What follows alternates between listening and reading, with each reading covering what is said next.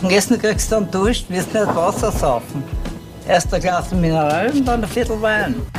Herzlich willkommen zur 93. Folge Wein für Wein. Mein Name ist Kedi. Und mein Name ist Michael. Und wir sind zwei WeinliebhaberInnen. Jede Woche verkosten wir einen Wein gemeinsam. Dabei weiß der eine nie, was der andere mitgebracht hat und umgekehrt. Weißt du noch, welchen Wein wir letzte Woche gehabt haben, Michi? Mhm, ich weiß ich noch, wir waren beim Godfather of Orange Wein, wenn man so will, beim Joschko Grafner. Im Glas gehabt haben wir Rivola Gialla 2014. Sehr, sehr fein, sehr elegant, ein richtig schönes Glas Wein. Und was noch besser ist, das Glas Wein gefällt mir halt die Geschichte dazu. Das ist schon sehr spannend. Wie das gegangen ist, dass quasi in einem 300-Seelen-Örtchen in Oslawia an der Grenze zwischen Italien und Slowenien irgendwie ein bisschen zu beidem gehörend, dass das zu einer Hochburg für maischevergorene Weißweine wird. Voll. Und das zu einer Zeit, wo es außerhalb von Georgien noch keine Hochburg dafür gegeben hat. und ja, der Joschko Grafner ist da ziemlich dran schuld, kann man fast so sagen. Ja. Hat zumindest sehr, sehr viel damit zu tun. Man kann es ihm schon anlassen. Ich glaube auch. Ja, insgesamt eine extrem spannende Geschichte natürlich und außerdem gibt es ein bisschen Infos oder ein bisschen ein, ein Throwback zu meinem Kurztrip dorthin auch. Ja, voll. Also ja, ganz spannende Geschichte, spannende Gegend, sehr, sehr süßes Dörfchen und faszinierend, was da alles passiert ist. Extrem, extrem. Also richtig cool, wer es noch nicht gehört hat. There you go. Aber bleibt erst da, jetzt machen wir mal die nächste Folge weiter. Kannst du die Leute einfach wegschicken Nein, von deiner zuerst- eigenen zuerst Folge? bei meiner, ja, genau. Wunderbar. So, und während wir letzte Woche was wunderbar Bernsteinfarbenes im Glas gehabt haben, haben wir heute etwas wunderschön tiefrotes. Also wirklich so Rostrot nehme ich gerne, so Voll.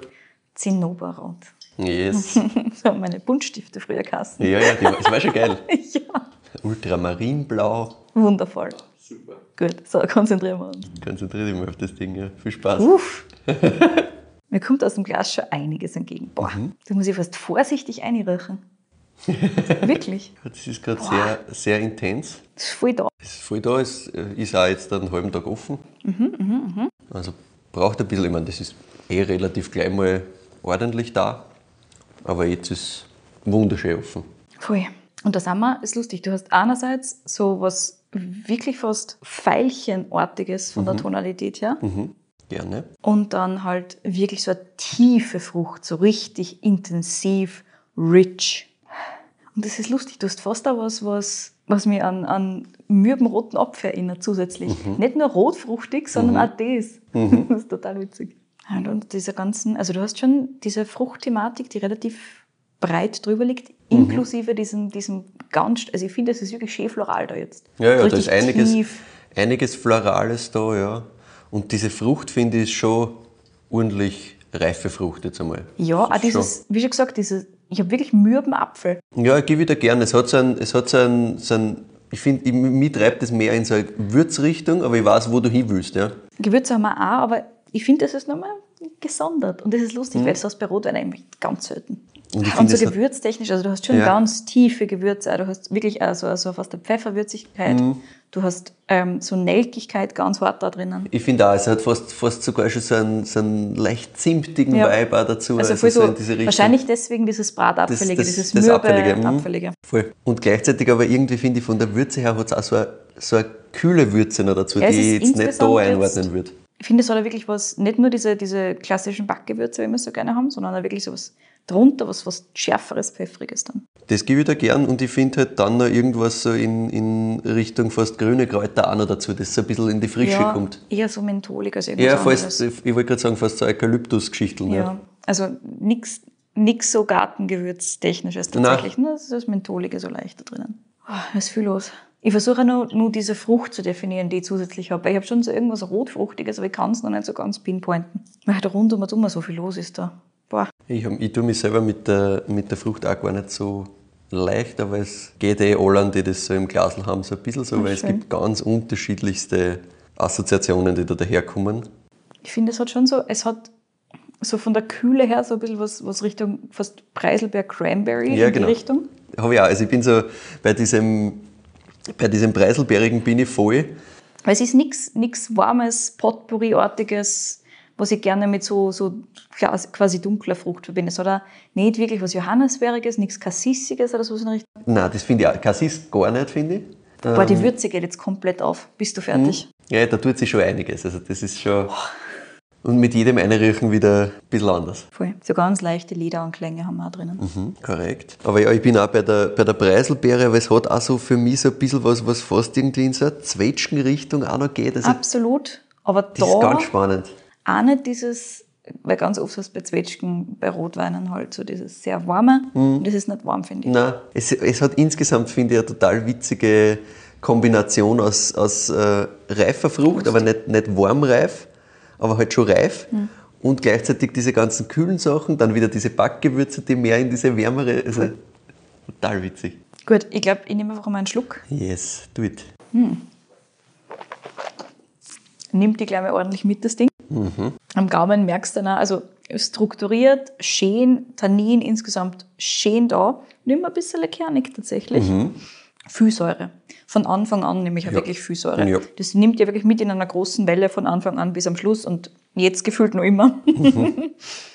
so, und am Gaumen haben wir da jetzt, abgesehen mal von diesem strukturellen Thema, das ich gerade angesprochen habe, gar nicht so viel Frucht. Fokus ist ganz, ganz stark auf Gewürzen. Du hast natürlich also ein bisschen Holzanklänge und so weiter und so fort. Du merkst, halt, ein bisschen eine Rundung hat er offensichtlich schon auch braucht. Ja, Aber es ist trotzdem alles insgesamt durchaus eine Force of Nature, so generell. komplett, ja.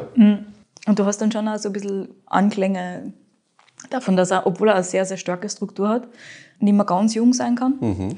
Einfach weil halt, also er ist noch immer frisch, er ist komplett da und so Ja. weiter und so fort. Also er ist in in keiner Weise alt.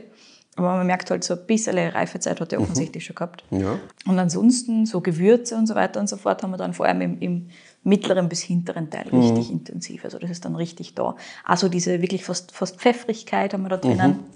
Also, weißt, finde ich so richtige Schärfe drinnen, also dieses, dieses Pfeffrige da, mich treibt sogar noch in ein bisschen eine andere Geschichte, wo, wo ich das wieder... Wirklich, weil ich jetzt Wo ich gesagt, so Szechuan-Pfeffer war das ganz klassisch. Ja, da bin ich, bin ich schon bei dir.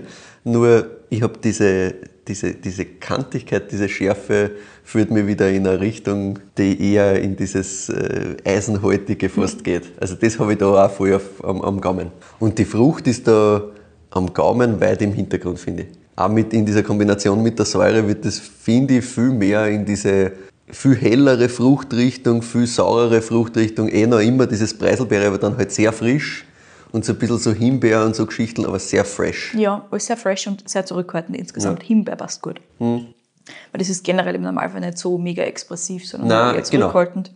Und hat halt diese, bringt halt diese Frische mit und dieses ganz leicht Vegetabile fast da. Mhm. Wobei das jetzt in keiner Weise grün ist am Gaumen. Nein, überhaupt nicht. Aber, Aber, es ist lustig, dieses Eisenthema definitiv, weil das ist halt richtig hart da. Also dieses ganz, ganz hart mineralische. mhm, voll. Und das hast du vor allem am Anfang ganz intensiv. Das ist ein richtiger Kick. Ja, ich finde, es bleibt irgendwie so auf der Zunge, so in der Mitte von der Zunge bleibt man das fast hängen. Ja, total. Aber das ist von Anfang an da. Das ja. stimmt schon. Ja. Und das Tannin ist schon, schon immer noch knackig. Ja, ja, ja. Also schon, ich finde schon ein bisschen rustikaler, das ja, ist nicht, genau, so nicht, ein bisschen- nicht super geschliffen. Nicht grob, aber so ein bisschen Körnig, ja. Ja, ja. Nein, ist korrekt. Aber gleichzeitig jetzt auch nicht so, dass du sagst, okay, gut, das ist jetzt irgendwie gerade gefüllt worden und, Mhm. und äh, hat noch Ultra-Ecken und Kanten, sondern es ist schon insgesamt, du hast ja gesagt, es hat so ein bisschen eine Rundung, Holz ist korrekt natürlich. Ja, genau. Ein bisschen Liedrigkeit haben wir auch drinnen. Mhm. Super spannendes Ding. Ich habe im Abgang fast sogar so ein bisschen was, was eh in Richtung, ja, fast nussig geht, so ein bisschen. Ja, das ist halt so ein bisschen, weil es Also ein halt bisschen dieses ganze oxidative Alterungsthema Spaß, Oder halt ja. das Oxidationsthema, ganz genau. Ja, das passt eh gut zusammen. Aber das ist halt nichts super Prägnantes, um Nein, ehrlich zu sein. überhaupt Das nicht. ist eher so das, was ich halt klassisch verbinde mit, hat ein bisschen Zeit gehabt, hat ein bisschen Holz gehabt, Mhm. hat ein bisschen Gewürztöne drinnen. Nichts explizit super Nussiges, um ehrlich zu sein. Mhm.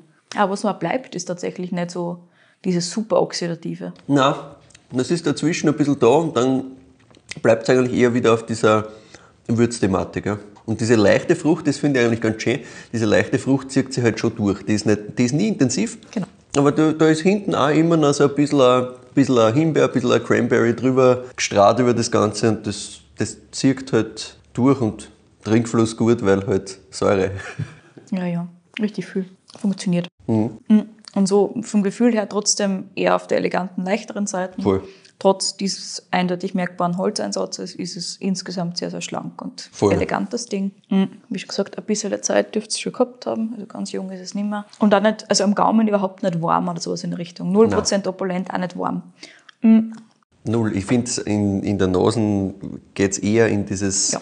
warm-kalt-Spiel am Gaumen ist es dann sehr straight, sehr kühl. So ist es. Gut, also ein Michi-Wein. Natürlich. Und bis zu einem gewissen Grad auch ein Kedi-Wein. Ja, ja. Schön, wo da wir die hin, mein Freund? Also so generell von der Struktur und Stilistik her kann ich mir natürlich vorstellen, dass das und auch von dem, wie es ausschaut im Glas natürlich, das erste, wo ich hingehe, ist natürlich Pinot Noir. Wobei es natürlich auch irgendwas anderes sein kann, wo ich jetzt einfach regionentechnisch natürlich noch nicht einordnen kann. Was man für ein Pinot so ein bisschen, also wo ich es sofort einordnen würde, quasi wäre, wenn es nur ein bisschen mehr von diesem schwammerlartigen Waldboden hätte, da würde ich das dann noch viel schneller in diese Kategorie quasi hauen. Aber ich kann mir das vorstellen, dass es Ja. ausgeht, auch vom Tannin her. Säuretechnisch sind wir da relativ hoch tatsächlich. Ja, und ansonsten, ansonsten tue ich mir hart, das einzuordnen. Es ist grundsätzlich einmal korrekt. Ist es ein Pinot? Es ist Pinot. Wunderbar. Ja, wodurch ich die hin, Freund? Das ist die Frage, die es heute zu lösen gilt. Ah, ja, ja, Die andere Frage, die war auch nicht, man lösen kann. So ist es. Ja, alleine schon, wie gesagt, wie er ausschaut. Genau. Ähm, Ausschauen, Struktur, die Aromen, die da sind, Ja, das kann sich ausgehen. aus. Genau.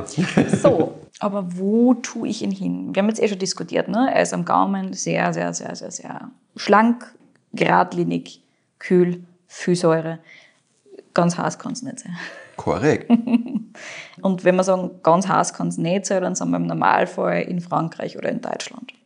Jetzt ist die Frage, wo genau ich das Ding hinschmeiße. Es hat schon eine sehr schöne Eleganz, sehr schöne Leichtigkeit. Da kann man sehr gut vorstellen, dass das irgendwo aus Frankreich kommt. Ich kann es mir aber sehr gut in Deutschland vorstellen, einfach weil wir schon extrem spannende Pinots aus Deutschland gehabt haben mittlerweile.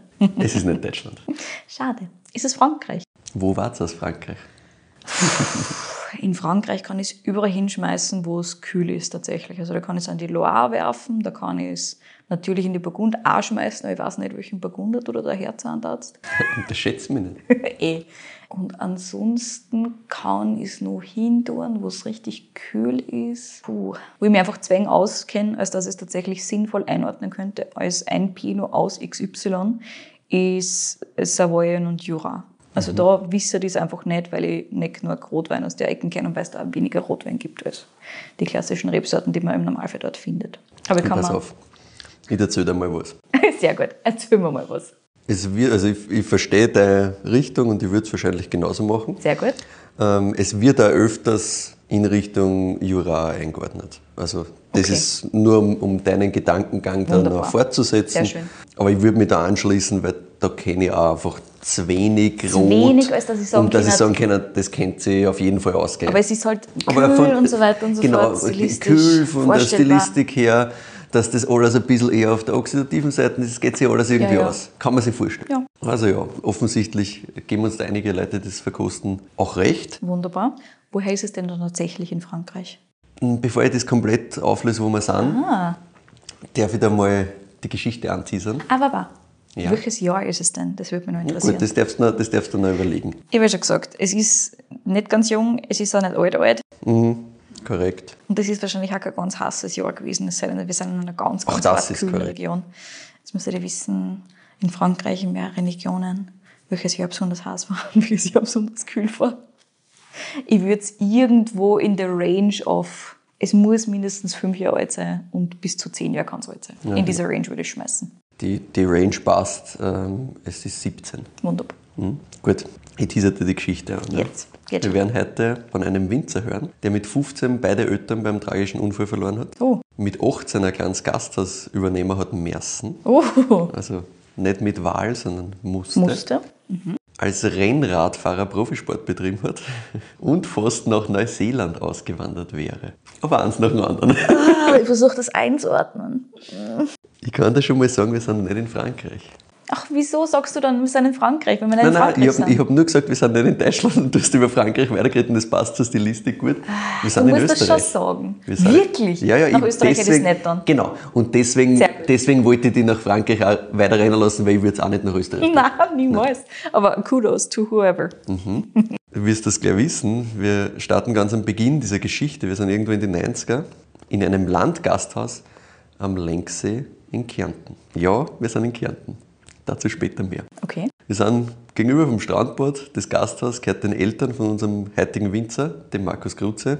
Der Lenksee ist ein kleiner Badesee in Mittelkärnten, in St. Veit an der Glan quasi, in dem Bezirk. Mittlerweile weißt jetzt wahrscheinlich, wohin die Reise geht und wahrscheinlich alles Weingut, yes. aber eins nach dem anderen. Willst du sagen oder so ich? Ich sag's dir dann schon.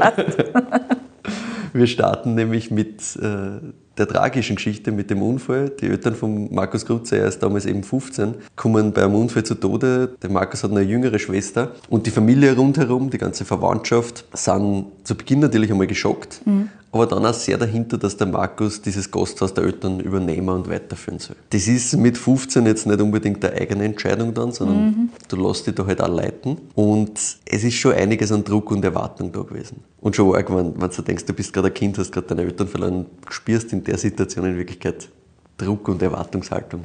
Nicht so optimal. Der Markus hat dann eine Lehre gemacht zum Kochkönner, mhm. logisch, weil muss er machen, damit er das übernehmen kann und war am Hotel Hochschober auf der Duracher Höhe in Kärnten und beginnt da im Endeffekt immer ganz klassische Kochausbildung. Und zu seinem großen Glück wird er dort sehr gefördert und am Hochschober haben sie ihn im Endeffekt einfach unter ihre Fittiche genommen. Also es war wirklich so eine sehr familiäre Beziehung. Mhm. Ja. Er hat sich dann verschiedene Hotels angeschaut, sammelt Erfahrung, am taugt das auch tatsächlich, also er okay. hat schon Spaß dabei. Und er, und er lernt halt einfach unglaublich viel verschiedene Sachen kennen der Küchenstil damals, wie alles in den 90er, war natürlich sehr opulent. Viel Shishi und Fokus auf Aufmache als auf Produkte, ein Originalzitat. Mhm. Nur so als Beispiel genannt, beim Filetsteak wird halt alles weggeschnitten und weggehauen, damit es ausschaut wie ein perfektes Quadrat. Ne? Also solche, ah, solche Sachen sind wir da. Mhm. Und das sind Sachen, die, die stören den Markus schon damals. Und wie er dann daheim mit 18 das Landgasthaus übernimmt, so wie es halt erwartet mhm. worden ist, merkt er zusätzlich auch noch, dass das ganze Thema gehobene Gastronomie jetzt am Lenksee gegenüber vom Strandbad keiner versteht mhm. und auch keiner interessiert. Ja. Also es ist im Endeffekt so, dass nichts von den Erfahrungen umsetzbar ist, die er gemacht hat. Und der Druck und die Bedingungen in der Gastro tun sein Übriges, dass er sagt, na, schmeißt hin. Weil das ist voll zart. Er rechnet komplett ab mit der Gastronomie, sagt, sowas mache ich nie wieder. Wirklich? Verpachtet das Gasthaus Boah. und stürzt sich ins nächste Abenteuer komplett ein. Weil, wie wir noch hören werden, ist er ein Mensch, der Sachen, wann er es macht, zu 100% macht mhm. oder noch viel mehr. Aber sicher nicht irgendwie. Oder gar ausschaut. nicht. Ne? Genau. Oder gar, nicht. oder gar nicht. Genau. Und wie lange war er in der Gastro oder wie lange hat er das Gasthaus geführt? Ich weiß nicht, ich habe mit, äh, mit seiner Frau der Ute zuerst telefoniert, dann mit ihm. Mhm. Wie lang genau, weiß ich nicht, aber es war relativ kurz. Okay. Also er hat sich relativ schnell dann entschieden, nein, mhm. das ist nicht. Und er macht als nächstes, das Absurdeste in Wirklichkeit, er entschließt, dass er Profi-Radrennfahrer wird. Am super, Tag drauffahren, macht er. Punkt. Vor allem ohne jetzt irgendwie als Kind und Jugendlicher Training gehabt zu haben. Nein, ohne auch in diese Richtung gepusht zu werden. Faszinierend. Und wir werden ihm noch öfter hören, wie der Markus seinen Weg sehr konsequent durchzieht. Seine Frau sagt ihm, wenn der Markus sehr Ziel sitzt, dann fährt die Eisenbahn drüber. Dann zieht er das halt durch. Oder das Rennradl. Oder das Rennradl, ja. Also er widmet sich jetzt vollkommen dem Rennsport. Nicht nur als Hobby, sondern wirklich professionell. Spitzensport, Vollgas gegen jeglichen Widerstand. Und dann kriegt er einen Anruf. Der Anruf wird sein Leben schon wieder um 180 Grad ändern.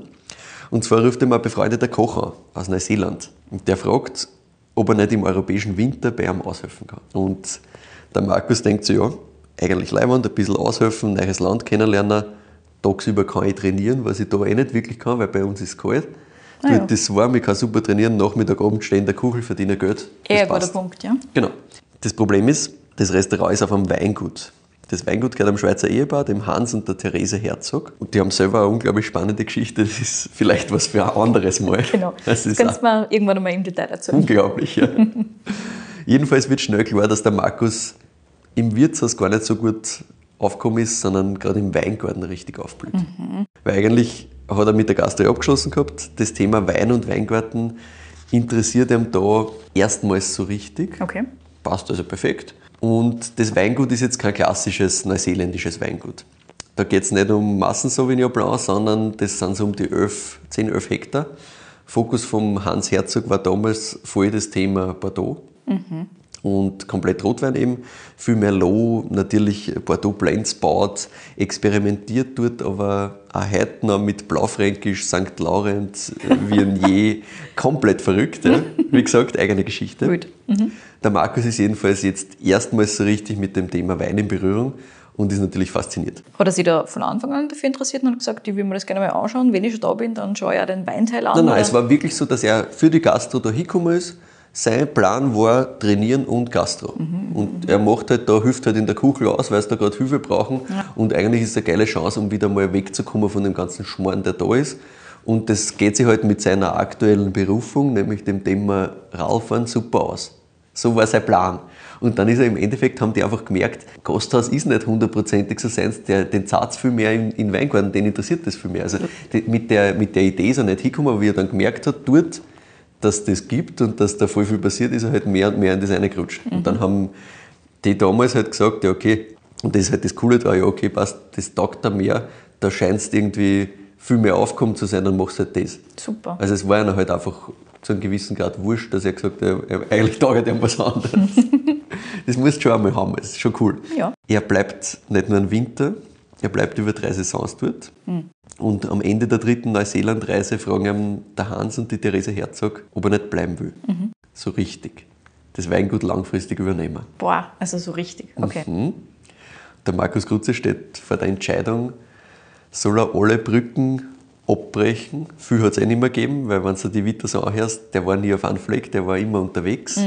Plus die familiäre Geschichte, plus seine, seine Interessen, die ganz unterschiedlich waren. Das war jetzt nicht so, dass ihm die Masse an Freundschaften da jetzt zurückgehalten hätte. Aber es war halt schon so eine Entscheidung, soll er wirklich dort bleiben und nicht mehr heimgehen. Und er hat überlegt und hat dann gesagt, na, er geht zurück heim, er geht zurück nach Kärnten. Wirklich. Warum? Was nimmt? Was er War natürlich meine erste Frage. Das weiß er selber nicht wirklich, er kann es selber nicht hundertprozentig erklären. Die Uta hat gesagt, sie fragt auch immer wieder. Es gibt keine. Die haben sie damals noch nicht gekannt, die ne? haben sie damals noch nicht gekannt. Okay. Nein, das, die Geschichte kommt später. Sehr gut. Aber man weiß nicht. Und die Theorie von der Uta ist halt, dass sie sagt, er hat im Endeffekt diese Entwurzelung, dieses aus dem Leben gerissen zu werden, das hat er halt mit 15 erlebt am eigenen Leib. Ja, klar. Und sie glaubt, er wollte das nicht nochmal. Aber das ist ihre Theorie und er, er sagt einfach, er weiß es nicht, was ihm damals genau geritten hat, dass er gesagt hat, nein, er macht das nicht, weil es war, offensichtlich war das wirklich ein bisschen ein Coinflip. Also, weil die Entscheidung, also es war ja geil. Du hast da auf einmal deine Leidenschaft entdeckt, Wein. Und du, also dir wird angeboten, Dir wird dieses dort Vertrauen neue entgegengebracht. Wurzeln zu schlagen. Ja. gefühlt war er zu dem Zeitpunkt sehr entwurzelt. Ne? Hin Völlig. und her zwischen Völlig. Österreich und Ja, Neuseeland. beziehungsweise Rennsport bringt dich auch rund um und um. Du musst ja konstant unterwegs sein dafür. Genau, und er hat ja auch nicht gewusst, was eigentlich seine Berufung wirklich ist. Ja. Das hat er damals ja, bevor er nach Neuseeland gekommen ist, absolut nicht gekannt.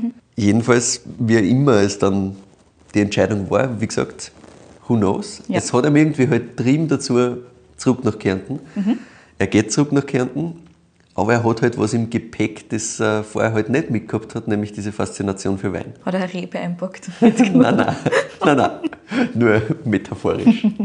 Aber er hat damals gewusst, und er ist damals so 25, ne, das, ist auch, das ist auch nochmal, muss man Äh, sich auch nochmal wie jung er tatsächlich immer war. Vor, vorstellen, weil, wie gesagt, er hat das Gasthaus hat er nicht lang gemacht, das, Mhm. Dann war er drei Jahre im Endeffekt dort. Er hat damals gewusst, Wein ist seine Lebensaufgabe. Das war der Moment, wo er sich dessen bewusst war. Mhm. Und er hat gewusst, passt, er wird sein Leben dem Thema Wein widmen, das ist klar. Wir sind jetzt irgendwo in die frühen 2000er, um das zeitlich auch nochmal einzuordnen. Der Markus Grutze sagt, okay, passt.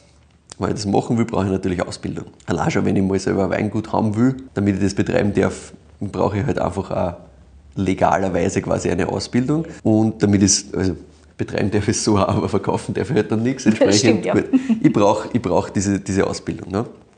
Und er geht nach Silberberg in die Steiermark, in die Weinbauschule. Das ist halt einfach das Nächste, was es gibt. Du kannst dir vorstellen, nicht ganz so einfach.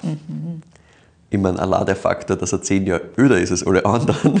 Ja, ich stelle mir ein bisschen Fahrt vor, Ja. dass du mit den ganzen 15-Jährigen da drinnen sitzt. Korrekt. Als 25-Jähriger. Korrekt. Das heißt, er hat auch nicht irgendwie einen, Lehrgang Nein, oder nein. einen Teilbereich gemacht. Glaub, glaubst du, dass er Teilbereiche macht? Stimmt, haben wir jetzt schon mehrfach gehört. Nein.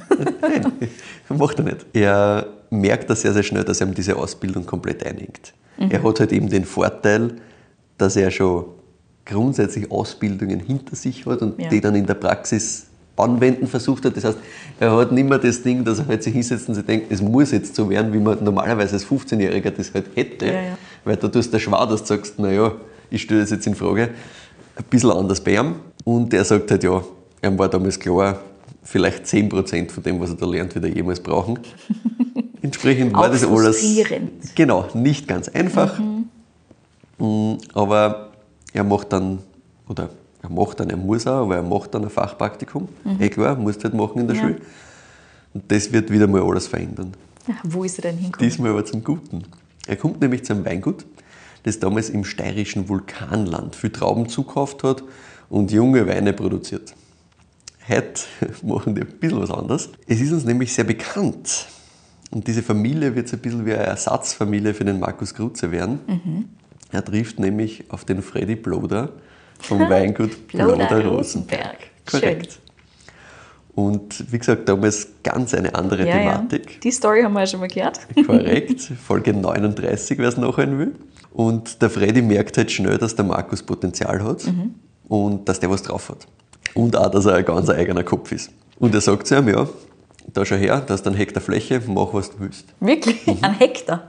Also auch nicht wenig, ja. Bist du fertig? Einfach Genau. so, viel Spaß. Weil er merkt, es bringt eh nichts, wenn man dem irgendwie versucht, in ein Korsett zu zwängen oder sonst was. Gleichzeitig kommt da jetzt wer zu einem Fachpraktikum, der halt schon 25, 26 ist. Aber trotzdem, während eines Fach Fachpraktikums, Ja, aber die haben, sie, die haben von Anfang an gemerkt, Praktikanten gegenüber, beide gegenüber, glaube ich einfach, dass der jeweilige weiß, was er tut und Interesse hat am jeweils anderen.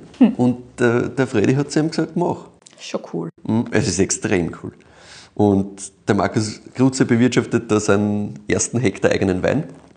Und ihm ist damals klar, na, das kann nur biodynamisch gehen. Ja, Markus Krutze. Das ne? finde ich faszinierend. Das hat natürlich einen riesen Impact auf den gesamten Betrieb Bloder Rosenberg. Hilf mal geschwind, welches Jahr war das? Die frühen 2000er, weiß nicht. Okay, okay, okay, 2000, also da war noch nichts. Bei Bloder Rosenberg war noch nichts Mhm. Ja, ja, biodynamisch. Das genau. war wirklich dieser erste, erste Impact quasi. Mhm. Und das wird dann ganz, ganz viel natürlich verändern bei Bloder Rosenberg, wenn man sich überlegt, was die heute machen. Ja, also das war so ein Impact und da sagen Markus und Uta auch selber, ja, nein, das war schon Markus sein Ding, dass er das da halt damals eingebracht hat, Hm. weil er das irgendwie fasziniert hat. Witzig. Und natürlich bleibt er nicht nur fürs Fachpraktikum. Mhm. Er war insgesamt sechs Jahre, also sechs Ernten bei Bloder Rosenberg. Boah. Und die enge Verbindung besteht bis heute. Und der nächste Schritt, der nächste logische Schritt ist dann natürlich, dass er selber was macht. Weil klar, es war immer das Ziel natürlich, dass er selber Weingut macht. Ja. Und du konntest jetzt natürlich überall machen. Du konntest sagen, ja, hm, Flächen in der Steiermark, du konntest sagen Niederösterreich, du konntest sagen Burgenland. Der Markus sagt, nein, Kärnten.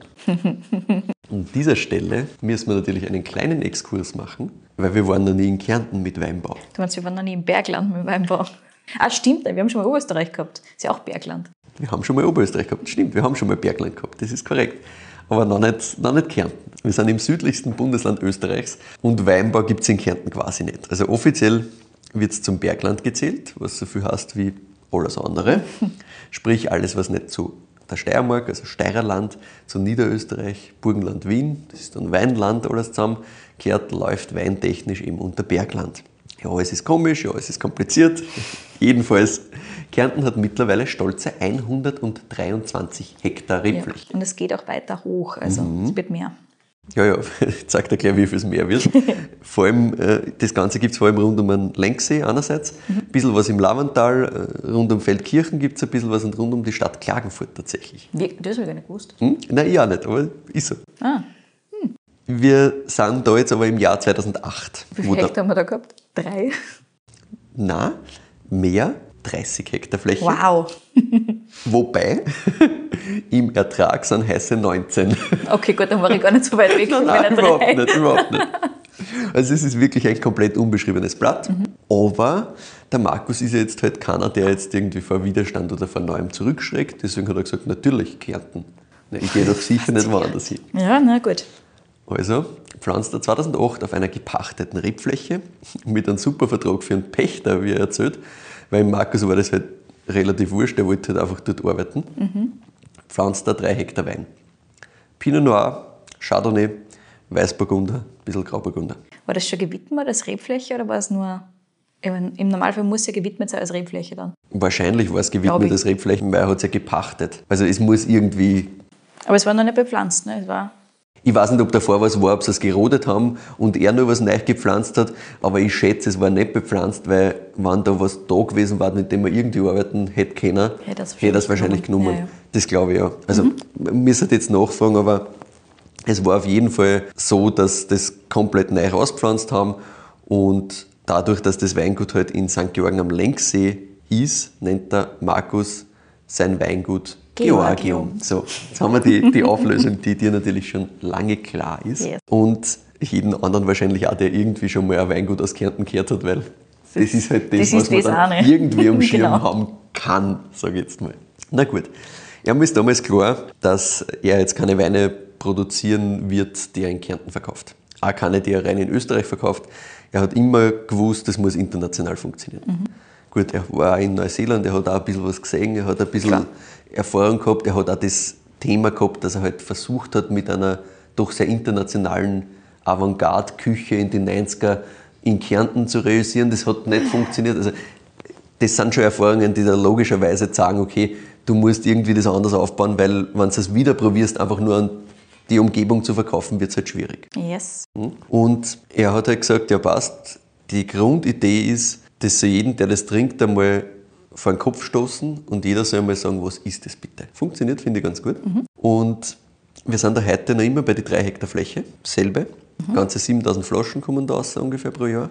80 Prozent ist mittlerweile Export. Es geht viel nach Japan und Südkorea, das sind ja unsere wichtigsten Märkte. Eh logisch und vorstellbar, auch von der Stilistik her, passt gut eine. Nordeuropa, Norwegen, Schweden, Dänemark, Ja, gut, passt halt. Classics. Vor der Pandemie war es übrigens so 50-50. Also das hat wirklich die Pandemie nochmal intensiver angestoßen. Und bevor ich weiter über den Zugang von Markus, wie er seine Frau Uta kennengelernt hat und wie die Geschichte vom Weingut Georgium weitergeht, erzähle, überlegt einmal eine kleine Bewertung für den Wein. Jetzt wieder dabei einmal Weinwertung. Ja, genau, ich wollte gerade sagen, erzähl mir mal, wie er gemacht wird. Wie viel Genau. haut er überhaupt irgendein Schwefel rein? Na, pass auf. Ich Zuerst einmal das- 100% Pinot. Eh klar. Gut, ja. Das Ganze wächst im oberen Drittel von dieser 3 Hektar Fläche. Okay. Das ist ein zusammenhängender Weingarten quasi, diese 3 Hektar. Aber es hat so zwei kleine, Terrassenartige Hügel. ja, zwei, zwei Hügel drin. Also okay. Terrassenartig ist wahrscheinlich ein bisschen übertrieben, aber es hat so ein bisschen einen, einen Hügel drinnen quasi und ist eine Südlage. Du hast äh, oben im oberen Drittel, wo der Pinot steht, hast einen sehr kargen, einen kalkreichen Boden. Dann zieht sich das so Richtung See runter mit eben einer leichten Neigung. In der Mitte ist es dann so sandiger Lehm und ganz unten kommt dann das ganze erodierte Material zum Vorschein. Also da ist richtig Nährstoffüberfluss da und gar kein Kalk mehr eigentlich. Ah, wirklich? Und im Mittel- und Unterhang steht eben Chardonnay, Weißburgunder und Grauburgunder. Und das kommt dann entweder in die Burgunder Cuvée, die es auch noch gibt vom Weingut, oder reinseitig in den Chardonnay, den sie haben. Zurück zum Pinot, der wird ganz am Schluss gelesen, meistens so Ende Oktober. Es wird zuerst im Weingarten, wie die Uta so schön sagt, auf die Knie durchgerutscht. und die Trauben werden selektiv außerputzt, sodass nur komplett perfekte Beeren überbleiben. Die reifen dann noch aus, werden dann gelesen. Dann wird gerebelt. Das Ganze kommt in so 600 Liter Holzbottiche große, vergärt zwischen 18 und 25 Tagen auf der Maische, wird abpresst und kommt in unterschiedlich große Fässer. Dort bleibt es dann für maximal drei Jahre. Je nach Jahrgang ist es ein bisschen unterschiedlich, wie lang tatsächlich. Kurz vorm Füllen wird es dann einmal abgezogen, dann kommt es auf die Flasche, ohne nichts, ohne Filtration, minimal Schwefel. Also ja, Schwefel, aber, Aber ganz, ganz, ganz, bisschen. ganz gern. Und dann lagert es am Weingut so lange, wie es braucht. Und das ist da wirklich sehr, sehr ernst gemeint, weil 2017 zum Beispiel ist jetzt der aktuelle Jahrgang, der Ah ist ja. gerade erst rausgekommen. Gut. Also kriegt schon wirklich viel Flaschenreife. Bei der Burgunder Cuvée ist aktuell zum Beispiel 2015 und 2013 am Markt. 2013 haben sie schon vor ein paar Jahren einmal am Markt bringen wollen, beziehungsweise ganz kurz sogar gebracht Okay. und haben es dann wieder zurückgezogen, weil sie gemerkt haben, das ist noch nicht dort, wie es ihnen wirklich taugt. Wirklich? Also da war so ein bisschen halt, glaube ich, der Druck da, dass sie es einmal rausbringen schon müssen irgendwie. Aber sie haben dann wieder zurückgeholt und haben gesagt, na, vergiss es, das lassen wir noch und haben es dann wirklich erst mit dem 15er Jahrgang jetzt dann erst raus. Ja, spannend. Gut, in Also- 15 war relativ warm, wahrscheinlich ein bisschen reifer, das Ganze, ein bisschen runder. 15, ja, und 13 war halt auch einfach schwieriger. Ja. Kommen wir mal zu einer Bewertung. Ja, sehr spannend. Also ich hätte es jetzt weder nach Österreich im, am ersten Blick geschmissen, nur nach Kärnten, aber gut. Kärnten am Schirm haben ist eher schwierig. Ähm, Ja, gut, wenn du mir jetzt gesagt hast, ja, puh, Kärnten, viel genau. Spaß. Das gefällt mir schon gut. Haben sie wirklich schick gemacht. Ja, vor allem ist es faszinierend, dass das aus Kärnten Dass das kommt. aus Kärnten kommen kann, ganz genau, absolut. Es ist schon rustikal, finde ich. Es ist schon ein bisschen funkier. Also ja, ja, ganz genau. Aber Funky, das ist ja ein Stilmittel, Voll. zu dem man sich ganz offensichtlich entschieden hat. Ja, Genauso wie sie zur Biodynamie entschieden hat, zur Genau. minimalen Schwefelgabe und so weiter und so fort. Ja, vor allem auf, aufgrund dieses ähm, Ausbrechens, was ich will nicht irgendwo reinfallen. Also Mhm. das passt ja alles also in diese Stilistik einfach rein. Das will funky sein und das soll funky sein. Ja, klar. Mhm. Ganz klar. Weil das will auffallen. Und diese fünf, sechs Jahre hat es offensichtlich auch braucht jetzt. Aber jetzt ist super trinkbar. Also Mhm. Ja. das passt jetzt schon sehr, sehr gut. Weil natürlich ist es nur immer ein bisschen körnig, ne? aber das ist halt nichts, was weh tut in irgendeiner Form. und das passt dem Ding auch, finde ich gut. Es Weil mit diesem ganzen. Mhm. Funk, nein, ich glaube auch nicht. Und mit diesem ganzen Funk und dieser. Mhm. Rustikalität, das, das macht schon schön Spaß. Absolut. Nein, insgesamt super trinkbar. Voll. Also, und wahrscheinlich hat man in Kärnten nur den Bonus aufgrund der klimatischen Bedingungen, dass es trotzdem nicht ganz so warm wird wie im restlichen Mhm. österreichischen Bereich. Ich meine, es kommt natürlich darauf an. Steiermark hat mit Sicherheit genau diese Kühle, die du dort unten auch kriegst. Aber Ja, ja. es hilft halt schon, ne? Wenn du richtig einen Cool Climate Wein machen willst, Mhm. Ja, plus so mit wie ein der bisschen- jetzt ist, voll. ganz eindeutig. Mit ein bisschen, mit ein bisschen See dazu, ne? das bringt da auch nochmal Ja, ein bisschen was von einerseits Wärme, andererseits Kühle. Also es Ja. bringt da halt eine schöne ein Abwechslung damit dazu. Das ist ja der Klassiker, ne? Mhm. Diese Lagen am See. Na klar. Nein, also insgesamt gefällt mir das Ding gut. Absolut gut. Ich hätte es halt niemals nach Kärnten dann. Klarerweise. Ich hätte mir das auch gut irgendwo in Frankreich vorstellen können oder auch in Deutschland tatsächlich. Ja. Deutschland hätte wahrscheinlich auch ganz gut passt so vom, vom Ding her. Ja, Aber gut. irgendwer, der halt Funky Pinot in Deutschland macht, Ja, absolut. wäre wär schon gegangen. Ja. Und so punkttechnisch bin ich irgendwo bei einer 9,3 bis 9,4. Ja, ich schließe mich mit der, mit der 9,3 da an. Das Mhm. ist schon ein wirklich schönes Ding. Cool. Ja. Und hat mich echt, hat mich echt auch fasziniert, Mhm. muss ich sagen. Ja. Kriegen tut man die Weine vom Weingut Georgium aufgrund der Menge gar nicht so einfach. Ne? ja, das glaube ich. Weil 7000 Flaschen insgesamt. Jetzt äh, hast du irgendwie halt einen Hektar, der wirklich Pinot ist. Mhm. Das heißt, das sind irgendwelche 1500, 2000 Flaschen, Ja, keine was ich noch Ahnung. fragen wollte. Was ist denn der Alkohol? 12, 12,5? 13 Alkohol tatsächlich. Wirklich? Ja, das hat überhaupt 13 nicht. Alkohol. Würde ich niemals fühlen. Nein, überhaupt nicht. Also das kommt so super elegant daher, dass du sagst, ja, 12, 12, 5, wenn es überhaupt 12, 5 hat. Ja. Also nicht einmal da hingehst wirklich. Die kriegen tun wir es nicht so leicht. Äh, Man kriegt bei Weinskandal immer wieder mal was. Mhm. Die haben ein bisschen Sachen. Die haben auch sogar einen Pinot, der Sonderfüllung für den Weinskandal ist jetzt. Ah, der, cool. der ist 19, also doch ein bisschen jünger nochmal. Ah, ja. Habe ich leider noch nicht probieren können. Seit kurzem gibt es das auch bei Drops Contemporary. Ah, ja. Die haben es jetzt im, im Sortiment, der Naturweinhändler aus Berlin. Und die Pinos kosten so um die 35 Euro immer. Na gut, wir waren bei den Anfängen von Markus Grutze und dem Weingut Georgium. Wir springen jetzt ins Jahr 2011, Her jetzt endlich, wer die Ute kennenlernt. also drei Jahre später. Let's und go. zur Uta Slamanik. Uta oder UT? Uta. Uta, ah, sorry.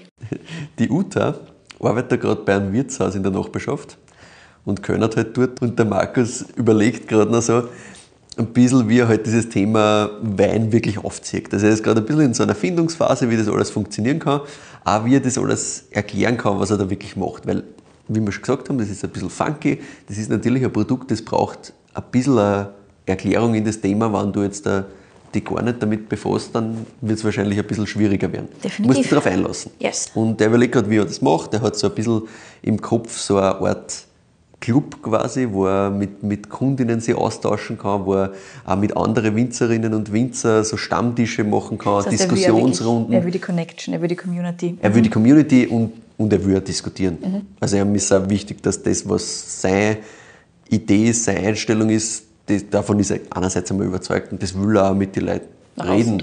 Das will er nach außen tragen, da will, will Feedback kriegen dafür, da will er diskutieren drüber und da will er auch sagen, wofür er steht. Und er hat damals das alte Stammhaus seiner Eltern, das ist mittlerweile komplett verwachsen. Er will da so quasi so ein bisschen in der Natur drinnen so Veranstaltungen aufziehen. Aber da braucht er natürlich ein bisschen Unterstützung. Und so geht er halt zum Nachbarn auf und fragt halt dort die Kellnerin, die Uta, ob sie sich das vorstellen kann, dass sie ihm da hilft. Der fragt den Nachbar, ob er es ausbauen kann für die paar Events. Und die Uta sagt, ja, sie hilft ihm. Und ein paar Monate später hat der Markus einen Unfall. Ein Weinfassel stürzt ihm auf die Hand. Oh shit.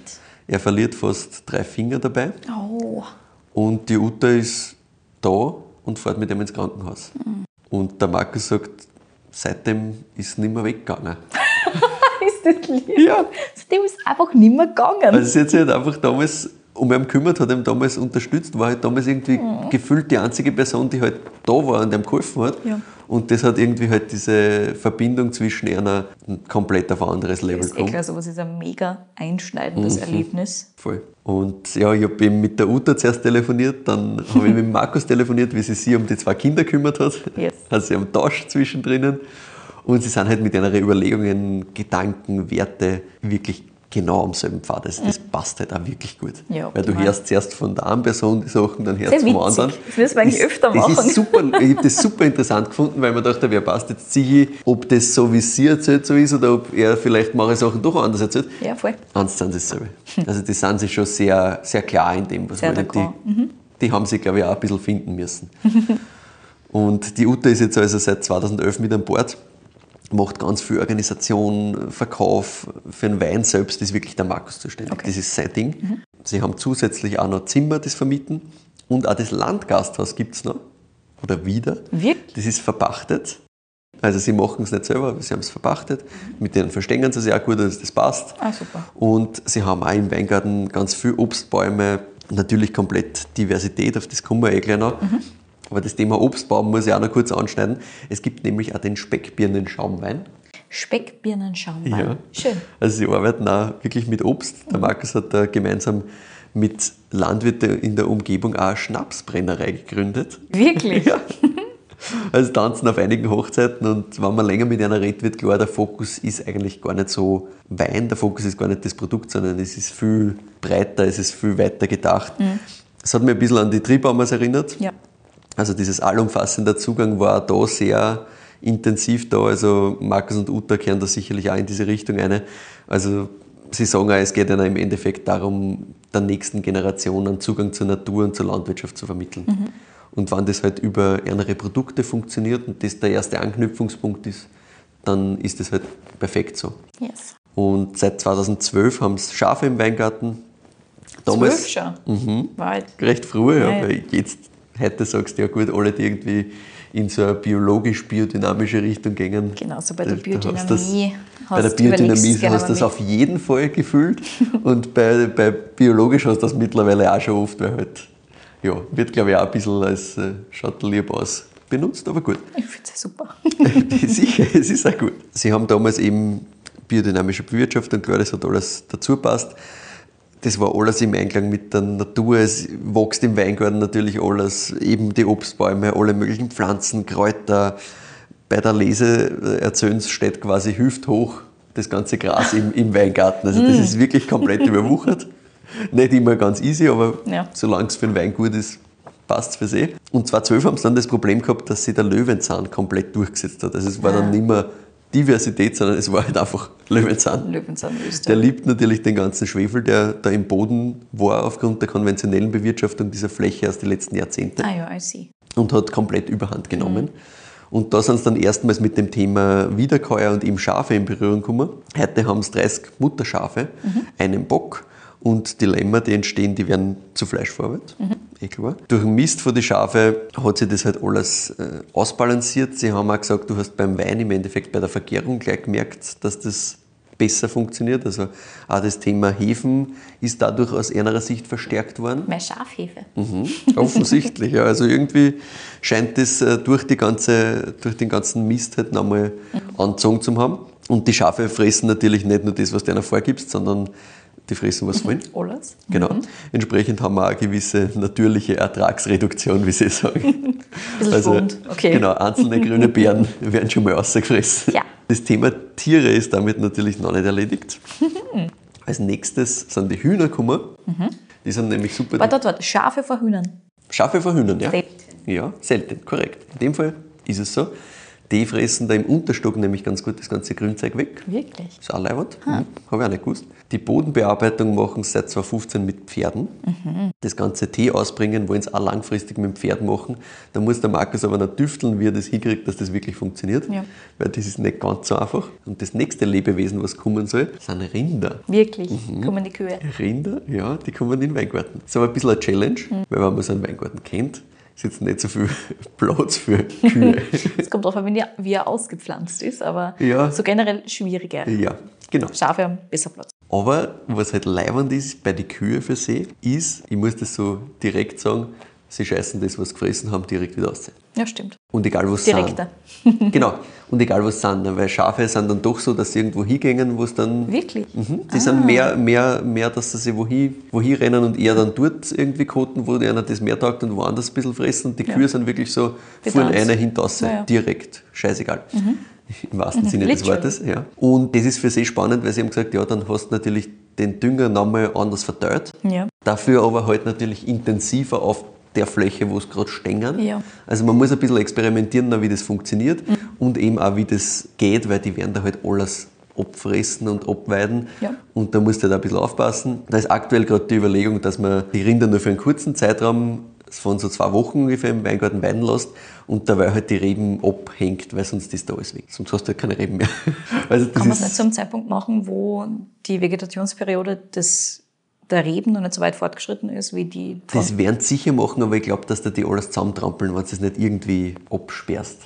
Das ist möglich. Ja. weiß Also es sie nicht. haben echt gesagt, das müssen sie noch, müssen sie noch ein bisschen überlegen, wie sie da tun. Ja, gut. Es ist auch so, dass Uta und Markus sagen, ohne MitarbeiterInnen geht es nicht. Also Ah. bei den ganzen Projekten, die da drauf hängen, wir sind ja wirklich sehr an der Oberfläche jetzt, was wir da natürlich graben, geht es nicht allein, mit zwei Kindern noch weniger. Sie haben aktuell zwei Mitarbeiter im Weingarten draußen, die sind über das Jahr da und eine Mitarbeiterin im Büro, die einer hilft über alle die Betriebe und Ideen und Projekte, die halt so entstehen.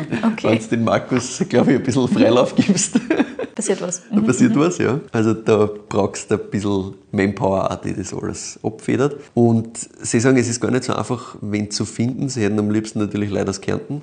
Das funktioniert überhaupt nicht. Also sie haben gesagt, sie haben, finden absolut niemanden, der, der sie wirklich interessiert und sie wollen halt Leute, die fürs Thema Interesse haben. Ja, klar. Sie wollen nicht Brauchst. einfach halt Leute nehmen, die halt arbeiten, Ja, sondern sie wollen wen, der, der wirklich fürs Thema Interesse hat. bei sowas Jetzt- Spezifischem ist es, glaube ich, sehr, sehr schwierig. Glaube ich auch, ja. Und vor allem, du bist halt nicht in der Steiermark, du So bist es. nicht im Burgenland, nicht in Niedersachsen, Ja. du bist nicht in einer Weinbauregion. Das heißt, Leute kennen es nicht, sind einmal skeptisch, Mhm. dann ist da auch noch viel im Export. Das heißt, du kriegst die, den, den Erfolg quasi ja gar nicht so mit. Stimmt. Also sie sagen selber auch, es ist schon nicht immer ganz einfach, auf das komme ich eh gleich nach. Jedenfalls haben sie jetzt im Büro eine Kollegin aus Norddeutschland Ah. und im Weingarten draußen haben sie zwei rumänische Mitarbeiter.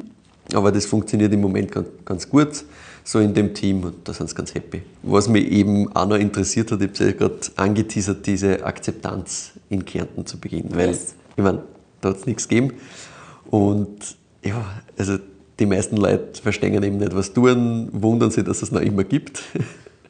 Also sie werden schon ein bisschen schief beäugt und ich glaube in der näheren Umgebung nicht immer ganz ernst genommen.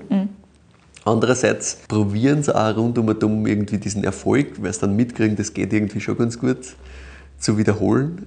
Zum Beispiel den Speckbirnen-Schaumwein. Da gibt es halt jetzt einen Birnenfrizzante.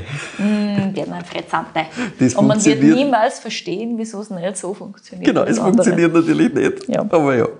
Also es gibt schon viel Neid und, und Missgunst, aber es gibt auch viele schöne Sachen, wie der Markus sagt, weil eben diese Gemeinschaft, wo es die Schnapsbrennerei gegründet haben, also das ist was, was, was der Markus ja vorher gut gesagt hat, es ist voll leibend, dass da halt Sicher. Leute dabei sind und sich zusammentun und da auch vom, vom Wertebild sich was erzählen lassen von ihm, weil er halt einfach Erfahrung hat mit dem ganzen biologischen, biodynamischen, wie das funktioniert, wie die Natur da zusammenrennt. Also Super, er funktioniert schon. ein Outlet hat und eine Community. Ja. Und dann gibt es auch einen Nachbar zum Beispiel, der ihm Markus immer erzählt hat, ja, sei dann immer mit dem schweren Gerät durch den Weingarten fortgekommen, auch die Vögel wieder zurück und so. Das sind so, so kleine Geschichten, Ja, die einem super. halt natürlich auch voll taugen, dass da ein bisschen was passiert, auch wenn viele natürlich sagen, was tät ihr, ihr seid verrückte Hund. Aber gut, das gehört dazu und ich glaube, das ist ja auch sehr, sehr wurscht.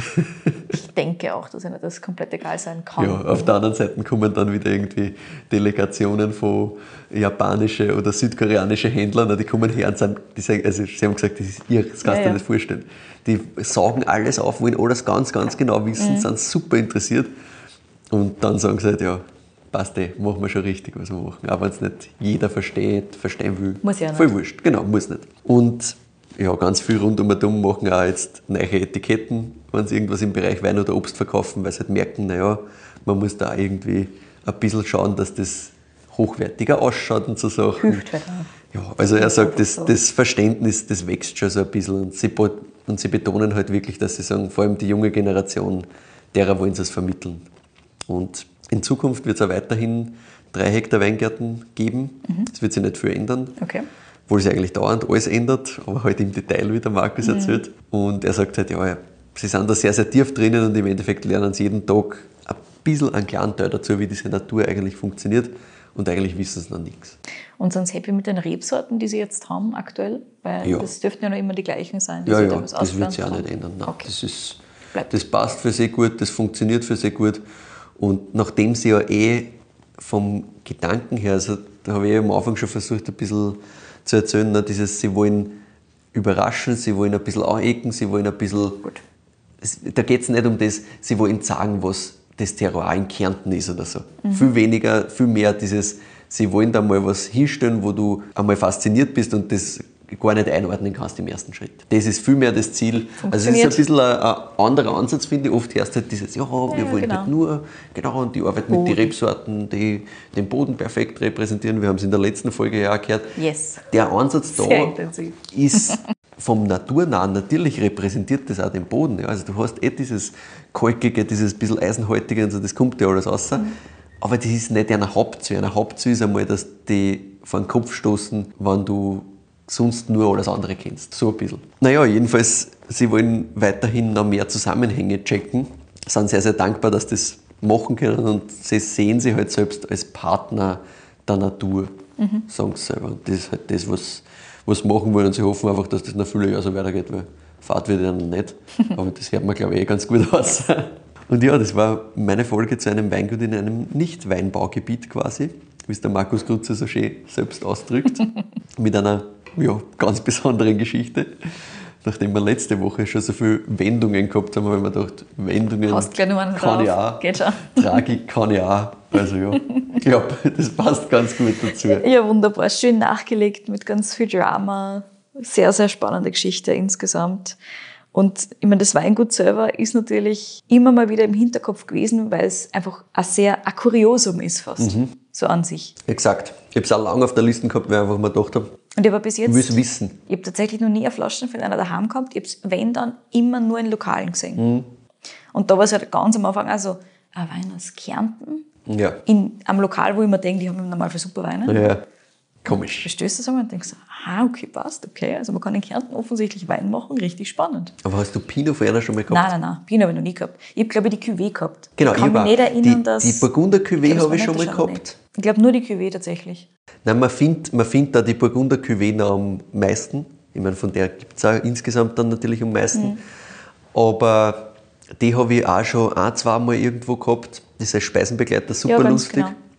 So wird es ja ganz gern verwendet, Es gefühlt. funktioniert cool, ja. Also ich habe es auch immer in der Speisenbegleitung äh, als Vorschlag immer wieder mal gekriegt, zwei, dreimal. Und Pinot halt nur als Flaschen und als Flaschen bestehen jetzt in einem Lokal. Ja, Das tust dann, also ich zumindest dann auch nicht, weil mir dann ganz oft halt irgendwelche anderen Sachen einfallen, wo man denkt, das muss ich vorher kosten. Genau. Und dann brauche ich auch Leute dazu, die, die genauso dieses Interesse haben. Und da, wir auch. waren noch nie, sagen wir es so, sagen wir so wie es ist, wir waren halt zu zweit oder in unserer Partie quasi noch nie in einem Lokal, wo das auf der Karten gewesen ist. Ja. Weil sonst hätten wir es wahrscheinlich mal bestellt aus Interesse. Ja, so ist es. Und dass das im Verkauf die Pinos kriegst, ist halt relativ, relativ selten. Also das habe ich noch nie gehabt. Ich habe hab es ja nicht am Schirm gehabt, dass es überhaupt einen Pinot gibt, muss ich ehrlich Ach sagen. so, Nein, das, ist, das ist schon der bekannteste Wein einer. Wirklich. Komplett, Ich habe nur die mit- Weißen mit gekannt. Also unendlich nur, viel nur die Abstand. Weißen gekannt quasi. Spannend. Nein, in Wirklichkeit, wenn du Georgium sagst zu irgendwem, der, der das Weingut kennt, Pinot. Ja. Sie haben auf der Website riesengroß stehen, der Pinot vom Längse. Das ist Hauptrebsorte. Spannend. Alles andere ist. Ich habe mich ja nie damit und beschäftigt um. gehabt tatsächlich. Ne? Also ich habe wirklich einmal oder zweimal vielleicht sogar Hm. diese Cuvée. Ja, klar, und dann hast du nur das im. Kopf. Ja. Ja, ganz genau. Das war es halt im Prinzip. Schon auch immer im Hinterkopf, boah, spannend, das gibt's.